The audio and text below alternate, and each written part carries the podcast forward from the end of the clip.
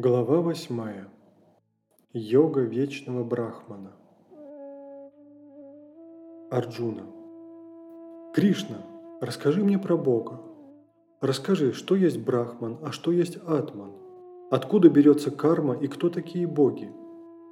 Кого называют Всевышним и как получилось, что он обитает в человеческом теле? И как познают тебя в момент смерти те, кто умеют владеть собой? Шри Кришна. Бог, его называют Брахманом, это высшее неприходящее, исток и причина Вселенной. Атман – это вечная природа души, Бог, пребывающий в каждом живом существе. А карма – это деятельность, создающая последствия, из-за которых существа перерождаются. Природа материального мира – это постоянная перемена – Разнообразные боги – это части и аспекты единого Всевышнего, а я пребываю в сердце каждого живого существа. Я – его сверхдуша. Тот, кто в конце жизни, покидая свое тело, думает обо мне, становится единым со мной. Ведь то, о чем человек думает в последнее мгновение пребывания в теле, после выхода из тела становится для него реальностью – Поэтому постоянно помни обо мне и делай то, что обязан делать. Если умом и сердцем ты всегда со мной, ты соединишься со мной в конце пути. Сосредоточив на мне сознание с помощью практики йоги, человек достигает единения с Всевышним. Нужно все время помнить о Господе, знающем все, древнейшем, о том, кто меньше атома, чей облик непостижим, о сияющем, словно солнце, Создателя всей Вселенной, в котором нет никакой тьмы. Тот, кто в момент смерти силой своей йоги, с любовью и преданностью направляет жизненную силу в точку между бровей, тот, оставив тело, оказывается в Царстве Божием. Сейчас я расскажу тебе о том, что мудрецы называют неприходящим, о том, к чему стремятся аскеты и ради чего подвижники хранят целомудрие. Когда человек покидает тело и уходит из этого мира, он должен закрыть двери своих чувств, сосредоточить сознание в святилище сердца, а жизненную силу удерживать в верхней части головы. Пребывая в таком йогическом сосредоточении, пусть он произнесет слог «Ом» и думает обо мне. Поступающий так достигнет своей высшей цели – тот, чей ум сосредоточен, тот, кто всегда помнит обо мне, легко достигает меня.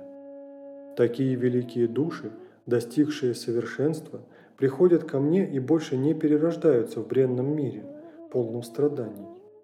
Арджуна, все миры, вплоть до высшего мира Брахмы, населены существами, которым приходится перерождаться. Но тот, кто приходит ко мне, не перерождается больше. Тысячу юг длится только один день Брахмы. Также тысячу юг длится одна его ночь.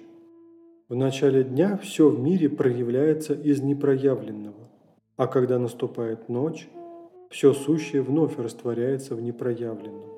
И все живые существа снова и снова появляются с наступлением дня и помимо своей воли исчезают, когда приходит ночь. Но существует иное бытие, вечное и безначальное. Оно за пределами проявленного и непроявленного. Когда материальный мир разрушается, оно остается нетронутым.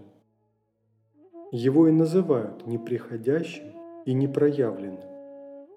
Говорят, что достичь его высшая цель. Оно и есть мое подлинное бытие.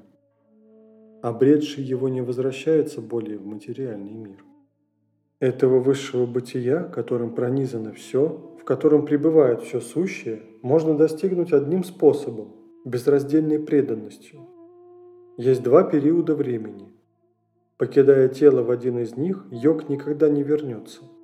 Покидая тело в другой, обязательно переродится. Познавший Абсолют сможет соединиться с ним, если покинет тело днем. В период огня и света фазу растущей Луны в те шесть месяцев, когда Солнце идет на север. Если же человек покидает тело ночью, в дымке, в фазу убывания Луны, в те шесть месяцев, когда Солнце идет на юг, то он попадает на путь лунного света и перерождается вновь. Это два пути, путь света и путь тени, они существовали всегда. Об этом сказано в Ведах. Один ведет к освобождению, другой к возвращению в мир. Зная об этих путях, йог никогда не впадает в заблуждение. Поэтому, Арджуна, не переставай заниматься йогой. В Ведах описан путь, ведущий к благу, путь аскетизма, жертвования и раздачи даров. Но постигнув истину, ту, что я поведал тебе, йог идет прямым путем, который лучше, чем путь вед. Этот путь приводит прямо ко мне –